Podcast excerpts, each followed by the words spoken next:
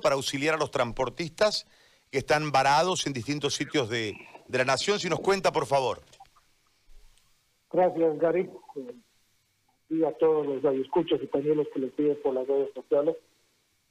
Son 11 días con hoy, eh, lamentablemente una situación de intereses políticos particulares están perjudicando de sobremanera a todo el país y principalmente al transporte, al transporte pesado nacional e internacional. Yo represento una parte una institución del sector de transporte internacional, que es la Asociación de Transporte Pesado Internacional de Santa Cruz.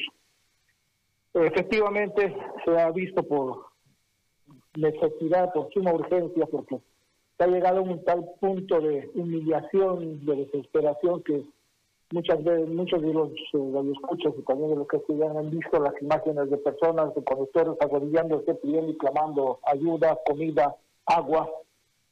Y esta situación no, no podía quedar indiferente. Nosotros desde el primer día habíamos eh, reclamado, protestado, exigiendo que se pueda deliberar toda la, todos los pasos que estaban bloqueados, porque no puede ser en un periodo de, emergencia sanitaria donde se requiere alimentos, se requiere toallas, se requiere medicamentos, se requiere insumos eh, y principalmente equipos médicos que están viniendo de importación por falta de los mismos en, Bolivia, se, tiene, se tuvo que se tiene que importar, y estos, eh, todos estos enseres están pues en la carretera. Entonces, eh, se ha hecho las gestiones necesarias. Esta mañana partieron, esta madrugada partieron de Cochabamba por parte de la Cámara de Transporte Pesado de Cochabamba por rutas alternas, realmente muy sacrificados, realmente han tenido una penuria para poder llegar hasta ciertos puntos, entregar eh, algunos eh, medicamentos principalmente para afecciones como de frío, de enfermedades de vías respiratorias, que también puede ser COVID, ¿no? Lamentablemente eh, la sintomatología de esta enfermedad es muy similar a, las afecciones respiratorias. No tenemos acceso a, un servicio, a una ayuda médica. Hemos pedido y estamos coordinando en estas últimas horas con el Ministerio de Salud para que ni bien se levante la, la, la emergencia, el bloqueo, todos estos conductores que alrededor de 5.000 están parados en diferentes puntos del país, bloqueados, secuestrados, porque esa es la palabra, secuestrados por estas medidas arbitrarias, abusivas que están cometiendo algunas personas, pues nos den un apoyo eh, principalmente técnico con equipos de brigadas médicas para poder hacer el chequeo médico Sabemos que el sistema de salud en Bolivia está colapsado, el, que pertenece a los seguros y el particular lo mismo. Entonces estamos viendo la manera de, por nuestra parte, porque sabemos que del Estado no podemos esperar nada y de nadie, vamos a tratar de conseguir pruebas rápidas de testeo para por lo menos tener un parámetro de cuántas personas pudieron haberse contagiado en estos 11 días de estar bloqueados, porque no hubo uh, ningún tipo de prevención de bioseguridad de parte de los bloqueadores en las imágenes que seguramente todo el país ha visto. Estas personas no tenían barbijo, no, no contaban con esto, había aglomeración de personas. Lo mismo ha tenido que suceder con los conductores en la preparación de ollas comunes, principalmente en las zonas más altas, sobre el nivel del mar, en la cumbre. Hay un, un trecho que se llama cumbre entre Oruro y Cochabamba, que supera los 4.300 metros es muy dificultoso respirar con barbijo, entonces lamentablemente por esta situación, además que no tampoco se prevé pues barbijos para todos los días, ¿no? Entonces, hay muchas situaciones que duelen, que son muy frustrantes en este momento para el sector, para todo lo que es la dirigencia, pero estamos eh, tratando de una u otra manera de poder sobreponer toda esta indiferencia de parte de las autoridades y principalmente de estos de estos grupos que no representan el sentir de la población nacional, no representan la totalidad o no representan la mayoría de los bolivianos de, lo que queremos, porque la mayoría de los bolivianos eh, de una u otra manera tenemos parientes que están con enfermedad, que están tratando de salir de esa enfermedad, que no tienen los medios necesarios para poder tener el asesoramiento médico, los medicamentos, no sabe el calvario que en este momento se encuentra todo el sistema de salud en Bolivia. Entonces, de esta manera se ha previsto esto. Se escuchaban partir en la madrugada una, una, una parte de la ayuda hacia, hacia la carretera, hacia Oruro. es que en estos momentos están llegando a, la parte más alta y, aló aló aló sí lo estoy escuchando lo estoy escuchando sí estaba entrando llamadas eh, entonces, esta es la situación, lo mismo que de La Paz en, las siguientes, en los siguientes minutos va a partir una comisión de parte de la Asociación de Transporte Pesado del Alto, juntamente con la Cámara Departamental de La Paz, y nos, eh, nosotros como asociación, como Santa Cruz, hemos visto la manera de poder también recaudar algunos víveres, principalmente agua, eh, para llevar hacia la frontera con Chile, Tambo Quemado principalmente, y también luego de de ese punto atenderlo vamos a proceder con el desaguadero que es hacia el Perú. Esperemos, y realmente nos llama mucho la atención que en otras circunstancias que vive el país, la Asamblea Legislativa, el órgano legislativo de hacer las leyes, tiene premura para aprobar un montón de, de cosas que tal vez ni siquiera, las, ni siquiera se las pone en vigencia pero ante una necesidad y una urgencia de tener una ley y una certeza que están exigiendo estos señores para poder llevar elecciones, no hayan declarado por tiempo y materia. Estamos esperando la ley, no nos queda otra porque la indiferencia la ineptitud, en todo caso, del gobierno de no poner orden en este país, hace que tengamos que estar eh, peregrinando alguna solución para este problema que no solamente afecta al transporte, tal vez nosotros lo estamos viendo en carne propia, nuestros conductores, nuestros transportistas están ahí sobre la carretera sin ninguna defensa, indefensa ante esta situación prepotente, abusiva que en este momento se está en el país. ¿Cuántos más o menos son, don Marcelo? Eh, estamos hablando, eh, quiero, quiero intentar cuantificar si usted tuviese el dato, primero de las personas que, que van por camión, eh, y segundo, eh, de cuánto más o menos en carga está en este momento varado para tratar de marcar desde ahí cuánto es el impacto económico y lógicamente la cantidad de personas que trabajando no lo pueden hacer y están hace 10 días varados, eh, sufriendo todas las inclemencias del tiempo, enfermándose, no sabemos si pasando hambre, etcétera, etcétera, eh, en, en todo el país. ¿Usted tiene más o menos una cuantificación de camiones, personas y mercadería? Mire, son 5.000 aproximadamente de conductores, camiones que se encuentran en la carretera, perjudicados, o sea, bloqueados, y alrededor de 15.000 camiones perjudicados en todo el país porque los camiones que no han podido pasar, no han podido cruzar, se han quedado en las ciudades intermedias y en las ciudades capitales. Entonces, esas personas de una u otra manera están perjudicadas, pero cuentan con por lo menos con comida, cuentan con agua, que es lo indispensable para sobrevivir.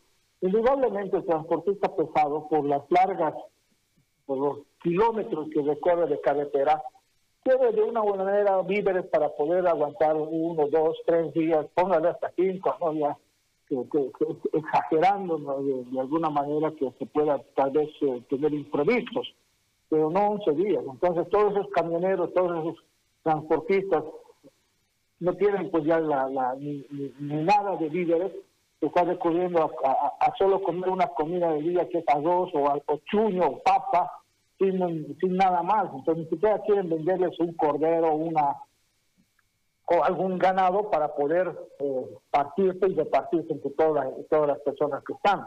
Entonces, por eso hemos denunciado, eh, hace dos días, hemos denunciado a la Defensoría del Pueblo, que la verdad que no defiende a, ninguno a, nadie del pueblo, pero de todos modos hemos cumplido, porque esta persona también está cometiendo un delito de omisión de funciones, ¿no?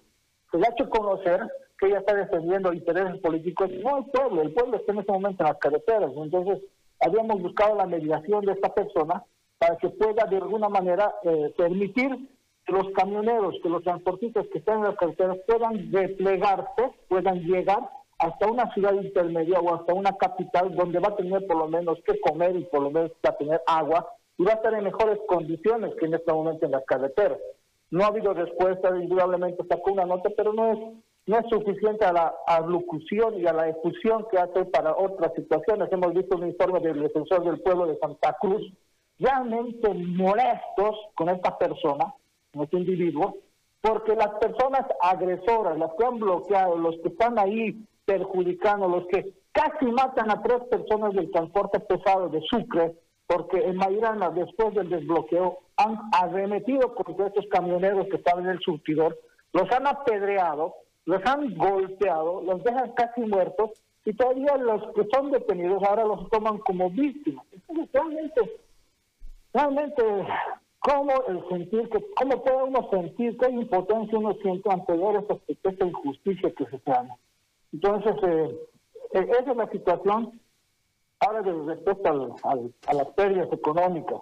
Es incalculable porque cada camión tiene diferente mercancía, tiene diferente valor su mercancía. Hay productos que son secos que pueden todavía permanecer por la situación de, estar detenidos, pero hay otros productos perecederos o hay otros productos refrigerados que la cadena de frío puede aguantar dos, tres días de acuerdo al, combustible que se le echa al motor refrigerante, pero indudablemente si están parados no pueden tampoco continuar con la con la cadena de frío y eso puede ser objeto de, de pérdida de lamentablemente que alguien tiene que cubrir y ese alguien en todos, todos estos años de bloqueo, de paro que ha habido y que nadie se ha hecho responsable, es el transportista que va a tener que perder de su bolsillo jamás de los pedidos que ya tiene para reponer esa mercancía, porque eh, vivimos en una en un estado de inseguridad jurídica tremenda. Yo le voy a hacer referencia para que más o menos tenga idea de lo que de cuánto puede hacer o cuánto asciende la eh, la pérdida y es simplemente un ejemplo pequeñito, que no es la totalidad, ¿no? Es simplemente de un ítem, solamente de un aspecto. Al transporte pesado internacional, que transporta contenedores desde los puertos del Pacífico hacia Bolivia, se vienen en contenedores. Esos contenedores, esas estructuras metálicas que van sobre el camión, por día, que no se devuelve, porque las líneas navieras, las transnacionales que traen el país, le cobran una multa esos contenedores, para, desde el momento que llega la nave, el barco, a puerto chileno o peruano, desde ese momento ya corre el día uno, sin haber ni siquiera descargado. Tiene 20 días el contenedor para poder hacer todo el proceso de carguillo, trámites aduaneros, llegar al país, aduanizar, desaduanizar, descargar y volver nuevamente al puerto del Pacífico. 20 días corridos, contando sábados, domingos y feriados. Es un abuso, totalmente. Pero bueno, se, trabaja de esa manera. Entonces, por día que no llega el, contenedor de retorno de plaza, son aproximadamente mil bolivianos que se tienen que pagar a estas líneas navieras por cada contenedor. En este momento, eh, el comercio exterior boliviano está manejando una cantidad de cinco mil contenedores entre puertos, fronteras, toda la carretera, aduana, o sea, cinco mil que están involucrados. Por mil bolivianos, son 5 millones de bolivianos solo por cuestión de contenedor por día. Son 11 días, son 55 millones de bolivianos solo por concepto de contenedor que se va a pagar a las líneas navieras.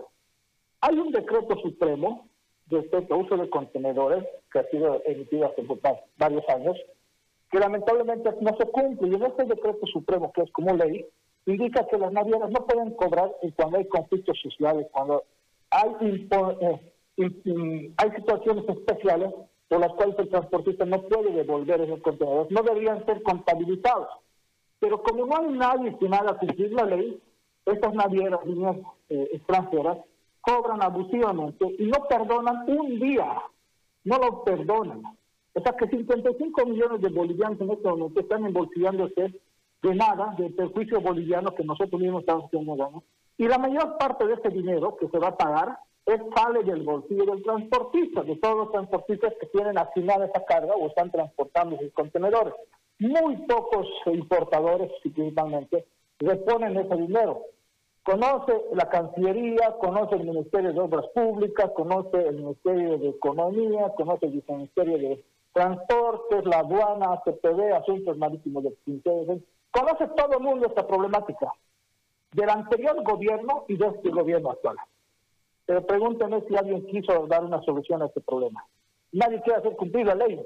Entonces, la, la, pérdida se va aumentando, yo le estoy haciendo referencia solo de un ítem.